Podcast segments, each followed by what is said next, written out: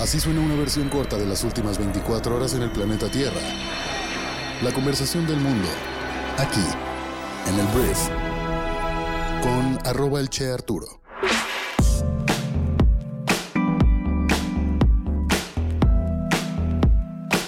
Muy buenos días, bienvenidas, bienvenidos a esto que es el brief para este miércoles 2 de agosto. En este podcast te ayudamos a informarte rápidamente de lo que sucede alrededor del mundo y yo soy Arturo Salazar, tu anfitrión y uno de los fundadores de Briefy. Briefy es la plataforma educativa que funciona como tu MBA de bolsillo. Su propósito es ayudarte a aprender rápidamente todo lo que debes conocer para ser una persona brillante en los negocios en 15 minutos al día. Puedes descargar nuestra app y probarla totalmente gratis, de hecho. Hemos llegado a la mitad de la semana y el día de hoy tenemos una mezcla de noticias, desde política y salud hasta un poco de música, comenzando con una noticia desde México donde se está llevando a cabo discusiones una vez más en torno al COVID-19. Gracias por estar aquí, comenzamos con esto, que es el brief. El subsecretario de Salud de México, el señor Hugo López Gatel, tan alabado y tan odiado por tantos, está intentando calmar las alarmas sobre el aumento de casos de COVID-19 en el país. No estamos en 2021, no estamos en 2020 finales, estamos hablando de en la actualidad el COVID está aumentando. Y el señor Hugo López Gatel ayer sale a decir que no se preocupen, que no es para tanto, que no tenemos que ponernos el cubrebocas. Es curioso que lo diga López Gatel porque no podemos decir que la pandemia en nuestro país fue bien manejada y en gran medida él fue la voz y parte fundamental del manejo, mal manejo de la pandemia en nuestro país. Entonces, perdón Hugo, pero me cuesta trabajo creer que no debo preocuparme con el contexto que ya tenemos de lo que sucedió antes.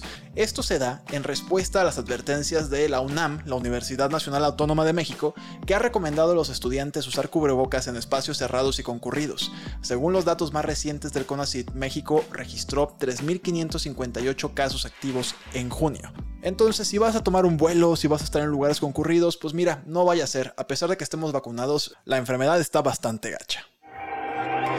Hablemos de AMLO, el presidente de México, que ayer anunció, con respecto a esto, que las vacunas en contra del COVID-19 estarán disponibles para su venta en establecimientos privados como farmacias, aunque AMLO recalcó que no espera que sea necesario, ya que las inoculaciones, o sea, las vacunaciones, seguirán siendo gratuitas para la población. De hecho, ya viene una vacunación próximamente que incluye influenza, COVID-19, todo lo que normalmente te empieza a dar en invierno. El gobierno ya va a incluir el COVID-19 de manera gratuita, pero podrás comprarla en la farmacia. out. Ya hablamos de salud, hablemos de educación.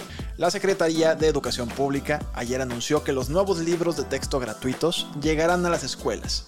Los libros marcan un cambio de fondo, según ellos, ya que se enfocarán en la colaboración, el aprendizaje activo, la creatividad y el pensamiento crítico.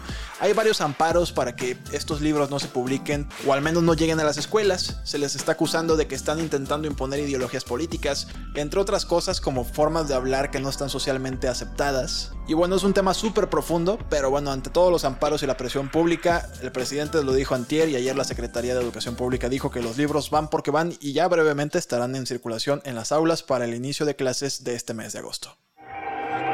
En noticias de Estados Unidos, súper importante esto, el expresidente más naranja del mundo, el señor Donald Trump o Donaldo, ha sido ayer acusado formalmente en relación con sus intentos de anular las elecciones presidenciales del año 2020. La acusación presentada por el fiscal especial Jack Smith en el Tribunal de Distrito Federal en Washington señala a Trump por conspiración para defraudar a los Estados Unidos, conspiración para amenazar los derechos de otros, conspiración para obstruir un procedimiento oficial ante el Congreso y obstrucción de un procedimiento oficial.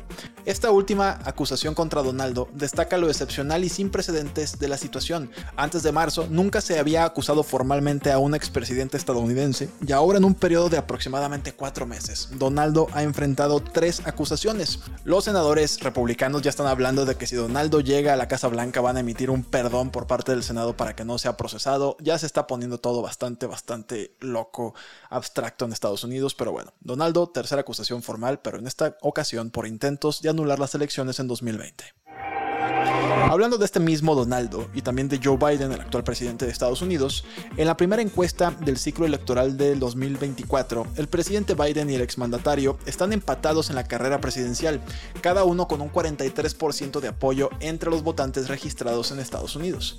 A pesar de todos los acontecimientos recientes sobre la decisión de la Suprema Corte de revocar el fallo que permitía el aborto y las investigaciones que enfrenta Trump, la competencia entre ambos candidatos sigue siendo muy ajustada.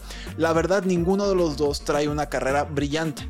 La encuesta también indica que la resiliencia de Donaldo no necesariamente indica su fortaleza. Aunque sigue siendo un candidato relevante, pues el republicano parece ser un contendiente gravemente dañado para las elecciones generales. Solo el 41% de los votantes registrados tiene una opinión favorable de él, y la mayoría considera que ha cometido delitos federales graves y que su comportamiento después de las últimas elecciones amenazó la democracia estadounidense. Es muy importante tener en cuenta que las encuestas tempranas pues pueden cambiar significativamente a medida que avance el ciclo electoral y pues se desarrollen los eventos políticos. Pero bueno, todo esto dependerá de cómo evolucionan las campañas y cómo los candidatos pues abordan los problemas que preocupan a los votantes y también los que pues personalmente tiene Donaldo. Entonces, eso podemos hablar de la política en Estados Unidos. Siguiente tema, vamos a hablar de Rusia porque en Moscú un rascacielos fue atacado por un dron por segunda vez en dos días. Rusia ha señalado a Ucrania como responsable del reciente ataque, aunque no se registraron heridos, afortunadamente.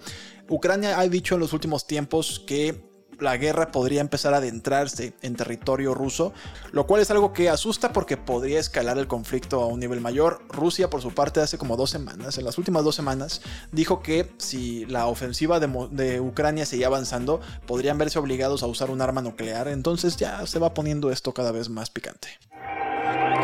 Cambiemos de continente y nos vamos a El Salvador. El presidente tan polémico Nayib Bukele anunció ayer un nuevo operativo para combatir a las pandillas que han estado sembrando el terror en el país. Y la estrategia incluye un cerco militar y ha movilizado 7.000 militares y 1.000 policías altamente armados para tal cual hacer un corralito enfrente o alrededor de ellos y empezar a arrestar personas con la fuerza bruta que se le ha conocido a este presidente. Bukele ha sido criticado en todo el mundo porque está violando los derechos humanos de estas personas, pero ha sido aplaudido sobre todo en países donde hay mucha violencia y las autoridades no pueden contra las personas que hacen delincuencia, y se le aplaude la forma en la que está realizando esta impartición de justicia, vamos a decir así. Entonces, bueno, por lo pronto Bukele una vez más se levanta en contra de las pandillas y vamos a ver cómo le funciona. Finalmente voy a hablar de la cantante Lizzo, que está en problemas legales. Tres ex bailarines de Lizzo han interpuesto una demanda contra la cantante, acusándola de acoso sexual y de crear un ambiente laboral hostil. Los incidentes supuestamente ocurrieron durante la participación de los demandantes en un reality show para unirse precisamente a Lizzo en sus giras y presentaciones. Veremos qué contesta la cantante y veremos en qué acaba todo este show. Para todos nuestros suscriptores de Briefy, les recomiendo mucho que pasen a leer o escuchar una lección que se llama Cómo la pandemia remodeló los canales de marketing o otra lección que se llama Cómo usar inteligencia artificial para construir conexiones más fuertes con los clientes. Si aún no eres suscriptor de nuestro MBA de bolsillo que ya se está convirtiendo en una comunidad de líderes de negocios, escríbenos a hola.briefy.com y solicítanos 90 días de prueba totalmente gratis para que puedas acceder a esto y todo el contenido que generamos diariamente para todos los miembros de nuestra comunidad. Y por cierto, para los que se quieren unir a nuestra comunidad de WhatsApp, aquí abajo en la descripción del podcast puedes encontrar el link para ir directamente a unirte. Vas a caer en una especie de foro de anuncios y después cuando intentes pedir acceso al resto de los grupos, te pediremos que nos compartas el correo electrónico con el que te suscribiste a Briefy para validar que precisamente esté conformada esta comunidad por puras personas, primero reales, porque hay muchos bots, y en segundo lugar, que son parte de la comunidad de Briefy. Nos vemos por ahí. Esta fue la conversación del mundo para este miércoles, que espero te genere mucho valor y grandes conversaciones. Muchísimas gracias por estar aquí, por compartir este podcast con tus amigos y familiares y nos escuchamos el día de mañana jueves en la siguiente edición de esto que es el brief. Yo soy Arturo, adiós.